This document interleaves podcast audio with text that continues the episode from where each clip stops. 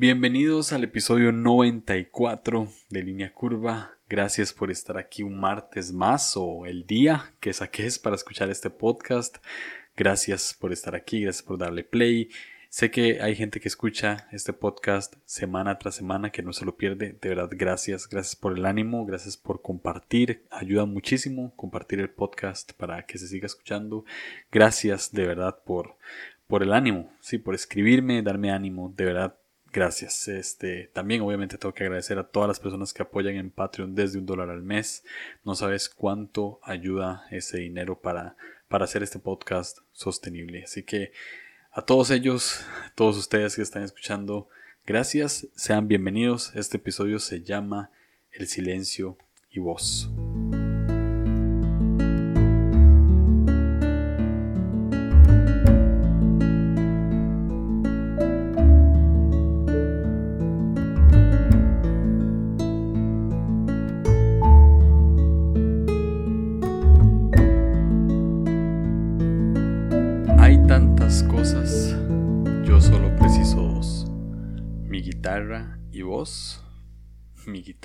Y voz. Esas son palabras de Jorge Drexler en su canción Mi guitarra y voz. Hoy la escuché con mi amigo Pablo que vino a la casa y generalmente lo que hacemos es que nos sentamos en la sala y ponemos música en YouTube. Este, nos turnamos, él pone una canción, yo pongo otra. Y Pablo es de estas personas, de las pocas personas con las cuales comparto un gusto por la música trova o, el rock latino, música en español. Y sí, hoy justamente Pablo puso esa canción, mi guitarra y voz en una versión eh, exquisita, solamente era como, como mucha percusión y, algunos, eh, un trombón, una trompeta. Estuvo hermosa, o sea, simple y sencillamente hermosa. Y me, me, puso a pensar esta canción. Ya ven que a veces hablo de mis gustos musicales y saco algo. Y básicamente la canción lo que dice es que existen un montón de cosas en el mundo, pero para esta persona son vitales solamente dos. Su guitarra con la que hace música y la persona a la cual le dedica esa música, ¿no? Y, y es que así es el amor. O sea, elegimos a alguien por encima de miles de cosas y de placeres que la vida nos puede dar. Eh, buscamos sí vivir con abundancia, pero sabemos que si nos quitan todo en la vida, pero nos quedamos con la persona que amamos, podríamos sobrevivir. Eso sería más que suficiente. Eh, Calle 13 lo cantaba con Café Tacuba. No hay nadie como tú. Decía que había todo tipo de gente en este mundo, miles de millones de habitantes, pero no existía nadie como esa persona. Y yo sé, hay diferentes etapas en la vida. yo sé que para mí es más fácil decirlo porque yo estoy casado con la persona que amo, este, me casé con mi mejor amiga, entonces sí, me pueden quitar todo en este mundo, pero si me quedo solamente con Fabi sería más que suficiente. Yo podría sobrevivir solamente con Fabi. Y, es que en el amor no hay reglas, ¿no? O sea, el amor es más que un sentimiento, es más que una emoción, es algo que nos envuelve y nos hace reír como idiotas y nos hace cantar y soñar y bailar y escribir poemas y desvelarnos pensando en una sola persona.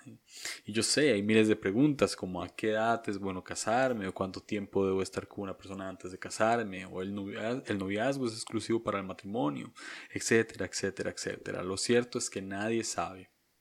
Todos somos diferentes eh, con este tema. O sea, hay casos de casos de casos. Hay gente que se casan seis meses, duran años. Hay gente que duraron seis, siete años de noviazgo y se casaron y se divorciaron a los dos meses.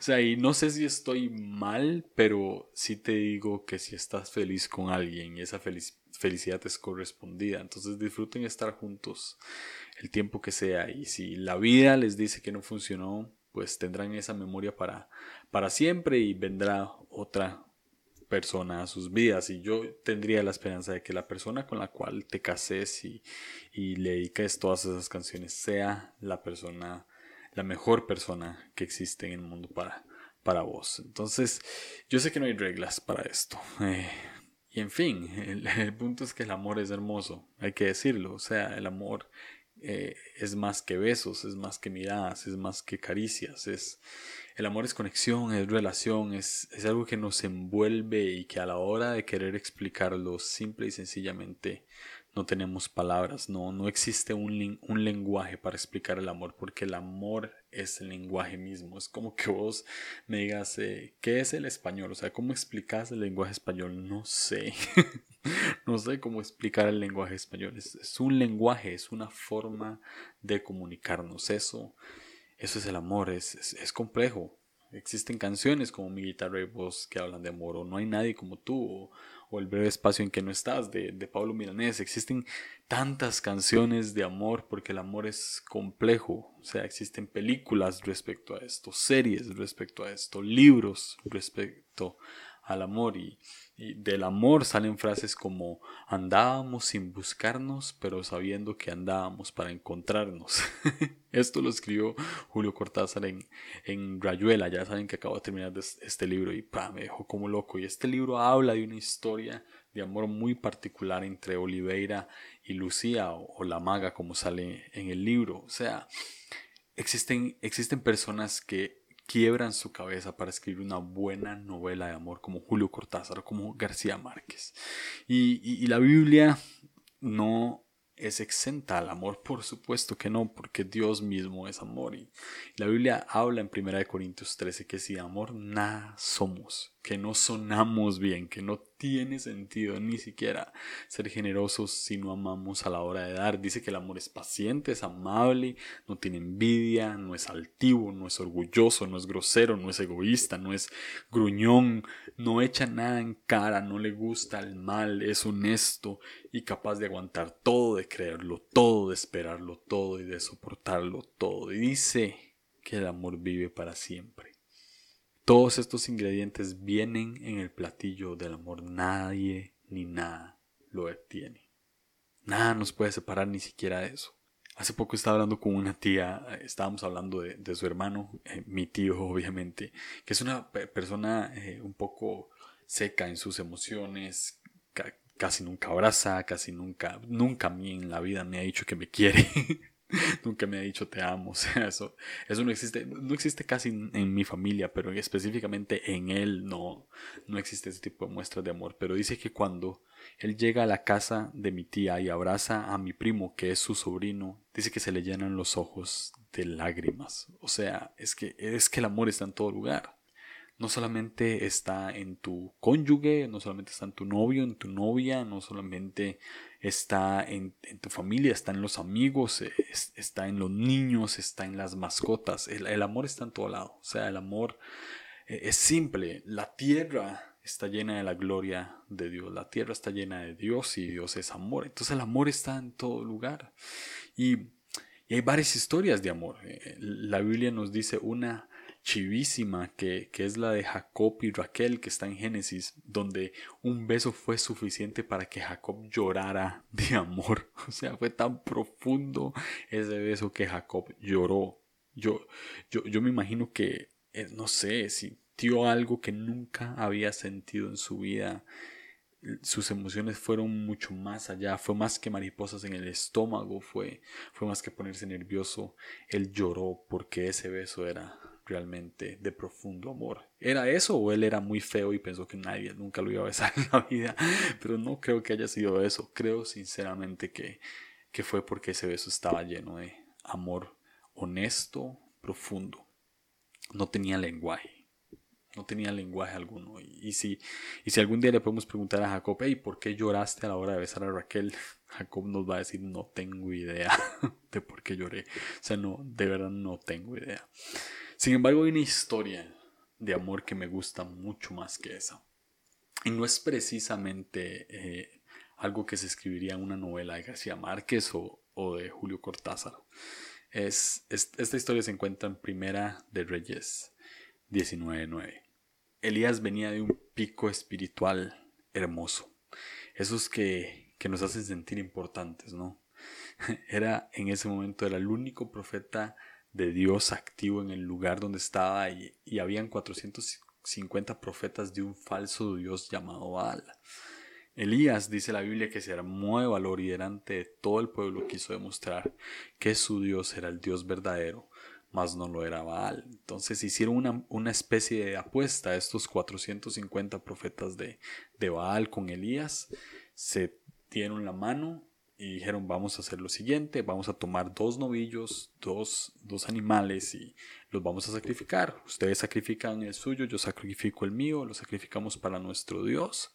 Y al primero que le caiga fuego del cielo, esa va a ser la señal de cuál Dios es el verdadero. Entonces, Elías les dijo, empiecen ustedes, hagan todo lo que tengan que hacer para que ese fuego descienda del cielo. Si no pasa nada, entonces voy yo y si desciende fuego del cielo, entonces quiere decir que mi Dios es el verdadero. Y justamente así, así pasó. Los, los profetas de Baal empezaron a hacer un montón de cosas. Eh, dice la Biblia que hasta se creo que se empezaban como hasta a, a romper, a, a, a cortar para que para que se viera como el sacrificio, derramaban sangre de ellos, etcétera, etcétera. Hicieron un montón de cosas. Y Elías más bien se empezaba a burlar les decía que por favor hablaran o cantaran más alto, que tal vez su Dios no los estaba escuchando. Y lo hicieron y lo hicieron durante horas, pero nada pasó. Y cuando llegó el turno de Elías, él le dijo al pueblo que se acercara. Eh, colocó todo, 12 piedras representando las 12 tribus de Israel, si, si no me equivoco, también echó agua como para tentar un poquito más las cosas y oró. Y alzó una oración, dijo algo y de inmediato cayó fuego del cielo y, y esa fue la prueba de que el Dios de Elías era el Dios verdadero. Cuando sucede eso, el pueblo se vuelve loco, sucede un caos en el lugar y los 450 profetas eh, que adoraban a Baal terminaron muertos ese día. Ah, la Biblia dice que una persona llamada Acap le cuenta a la reina de ese lugar lo que acababa de suceder y ésta se encendió en ira y mandó a matar a Elías. Cuando Elías se dio cuenta que lo estaban buscando para matar y Elías se escondió, después de haber derrotado 450 dioses falsos, él se escondió por una sola amenaza porque pues es así, ¿no? Podemos estar en lo más alto de nuestro pico espiritual, pero una sola palabra de temor nos puede meter en una cueva. Y Elías deseaba morirse, literalmente no quería existir más, él quería morirse. Sin embargo, un ángel de Dios lo visitó mientras él dormía y le sirvió comida, y luego de haber adquirido fuerzas gracias a la comida, Elías siguió su viaje y se escondió al final en, en una cueva. Y en esa cueva escucha Escucha a Dios que le pregunta, Elías, ¿qué estás haciendo aquí? Elías responde que, lamentándose que él era el único profeta que quedaba de Dios en ese lugar, que ahora lo estaban buscando para matarlo, que ya Israel no era, no era el mismo de antes. Y Dios le dice que salga a un lugar, eh, él va a pasar por ahí. Y Elías de inmediato ve un viento eh, espectacular, un huracán, una especie de torbellino o algo así, ve como todo se, se empieza a mover por este viento y él dice, sí, aquí está Dios, Dios tiene que estar en medio de este viento, pero se dio cuenta que no estaba ahí. Después ve cómo empieza a temblar la tierra, hay un terremoto fuerte. Elías dice, aquí tiene que estar Dios, aquí tiene que estar Dios y se da cuenta que Dios no estaba en el terremoto. Luego del terremoto vino fuego. La Biblia no lo escribe, pero yo imagino que era como un incendio o como una columna de fuego o un torbellino de fuego. Donde Elías pensó que Dios estaba ahí, pero Dios tampoco estaba en el fuego. Hasta que hubo silencio. Dice la Biblia que había una brisa apacible. Y ahí Dios habló. Elías, ¿qué estás haciendo aquí? Elías se dio cuenta que ahí estaba Dios, en medio del silencio. Ah, porque el viento, el terremoto y el fuego son solo cosas, pero no es el amor mismo. En ese silencio no necesitaban nada más, ahí estaba el amor. Esta es una historia de amor que me encanta. El primer versículo que me aprendí fue Apocalipsis 3:20. Tenía 12 años, iba a una iglesia donde había un campo verde grande donde se podía jugar fútbol. Entonces iba los sábados, varias personas de la misma edad íbamos, jugábamos fútbol, pero antes para poder jugar teníamos que hacer un juego. Y ese juego siempre tenía algo que ver con memorizar versículos o algo así. Entonces yo fui preparado, me aprendí este versículo que decía, He aquí estoy a la puerta y llamo, si alguno oye mi voz y abre la puerta, yo entraré y cenaré con él y él conmigo. La nueva traducción viviente lo dice más bonito. Dice, mira, yo estoy a la puerta y llamo. Si oyes mi voz y abres la puerta, yo entraré y cenaremos juntos como amigos. Cenaremos juntos como amigos. Eso era lo que Elías y Dios estaban haciendo. Era una cena larga y tendida, donde hablaron de todo, donde Elías le contó lo que había hecho con, con los 450 profetas de Baal, donde también Elías le contó cómo se atemorizó por la amenaza de, una sola persona, donde Elías le contó que ya no quería vivir más, que estaba harto porque el pueblo de Israel no escuchaba, donde Elías le dijo que, que ya no quería nada, que ya no quería absolutamente nada, que estaba harto, donde Elías le contó sus fracasos, le contó sus triunfos, donde probablemente Dios le recordó a Elías todo lo que él era, que no se trataba de todas las cosas que él hiciera, sino de lo que él era por esencia.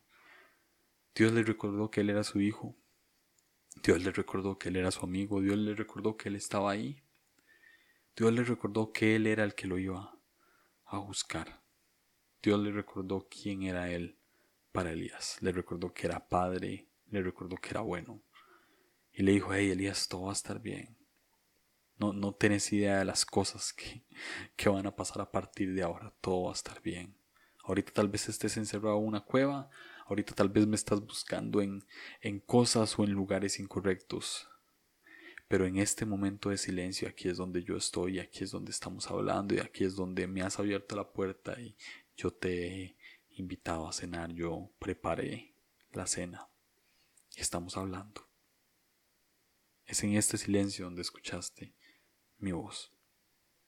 Eso fue lo que hizo Elías ese día, fue abrir la puerta y cenar con Dios. Después de que el viento se callara, el terremoto se callara, el fuego se callara, en ese silencio, Elías escuchó la voz de Dios. ¿Qué hay más romántico que una cena en silencio con Dios? Nada, no existe nada más romántico que eso. Donde uno es uno mismo, donde uno puede llorar en el hombro de Dios o reírse con Él, contarle todas las cosas buenas o malas que nos han pasado. No importa si hay luz o si no hay luz, no importa si hay música o si no hay música. La melodía perfecta sale de la voz de Dios y nos dice que nos ama tanto. Nos dice que nos ama como nada en el mundo. Porque existen demasiadas cosas en el mundo, pero Él nos ama a nosotros. Sí. Estoy seguro que Él cambiaría toda la creación por, por cada uno de nosotros. Generalmente pensamos que vamos en una búsqueda insaciable por Dios. Pero lo cierto es que Él es el que toca la puerta para entrar y preparar la cena. Es Jesús mismo. Él nos busca a nosotros constantemente. Va al muelle donde estábamos tratando de pescar algo que nos diera valor. Va a la mesa donde estábamos recaudando impuestos porque la vida nos llevó a ser injustos con los demás. Va al árbol donde estamos sentados descansando de tanto caminar y nos llama por nuestro nombre. Nos reconoce cuando estamos ciegos, hambrientos, rechazados, desesperados. Dios es el que está ahí cuando nos tiran al piso y nos, y nos quieren condenar.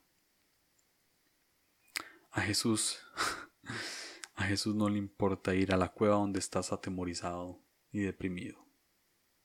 A Él no le asusta que estés con una navaja en las venas. A él no le asusta que no estés en tus cinco sentidos.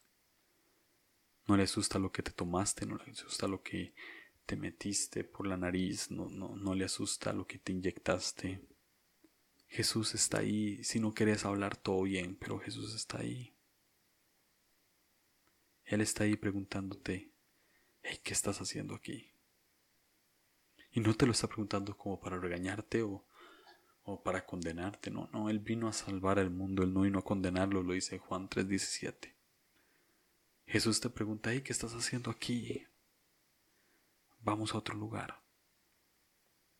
Vamos a otro lugar donde, donde haya silencio, donde no exista tanto ruido de la vida, donde no estén esas voces que te están diciendo que no tenés valor, donde, donde no se escuchen esas voces que te están diciendo que no sos nadie, que no sos importante. Vamos a un lugar lleno de silencio, donde se puedan escuchar nuestras voces. Y si no hablamos, por lo menos que se pueda escuchar nada más nuestra respiración. Dios solo precisa de vos del silencio y de voz. Hace poco más de un año saqué un episodio que se llamaba Muerte Muerta. No sé si lo has, si has tenido el chance de escucharlo. Pero hablaba de un de una persona muy cercana a mí que trató de suicidarse una noche. Esta persona me contó tiempo después que esa noche cuando se tomó todas las pastillas que, que habían en su gaveta. Dice que ya a punto de quedar inconsciente, solamente dijo una cosa y fue, Dios, perdón, perdón por todo lo que he hecho, perdón por lo que le estoy haciendo a mi familia, perdón por lo que le estoy haciendo a mis amigos. Dios de verdad, perdón. Hoy entiendo que esta persona no estaba iniciando una oración esta persona estaba respondiendo a un ¿qué haces aquí? de Dios. Dios ese día se acercó y le dijo, hey, ¿qué estás haciendo aquí? Vamos donde haya silencio. Y esta persona respondió. Digo todo lo que tenía que decir y gracias a Dios ahora está con nosotros. Pero lo importante es que Dios busco a esta persona. Como te está buscando a vos, como me busca mí día tras día. A veces creemos que somos nosotros, pero es Él. Es Él el que está tocando la puerta. Te está diciendo, hey, ¿dónde estás ahorita? ¿Qué estás haciendo? Hay tantas cosas, pero Dios solo precisa dos. El silencio y vos.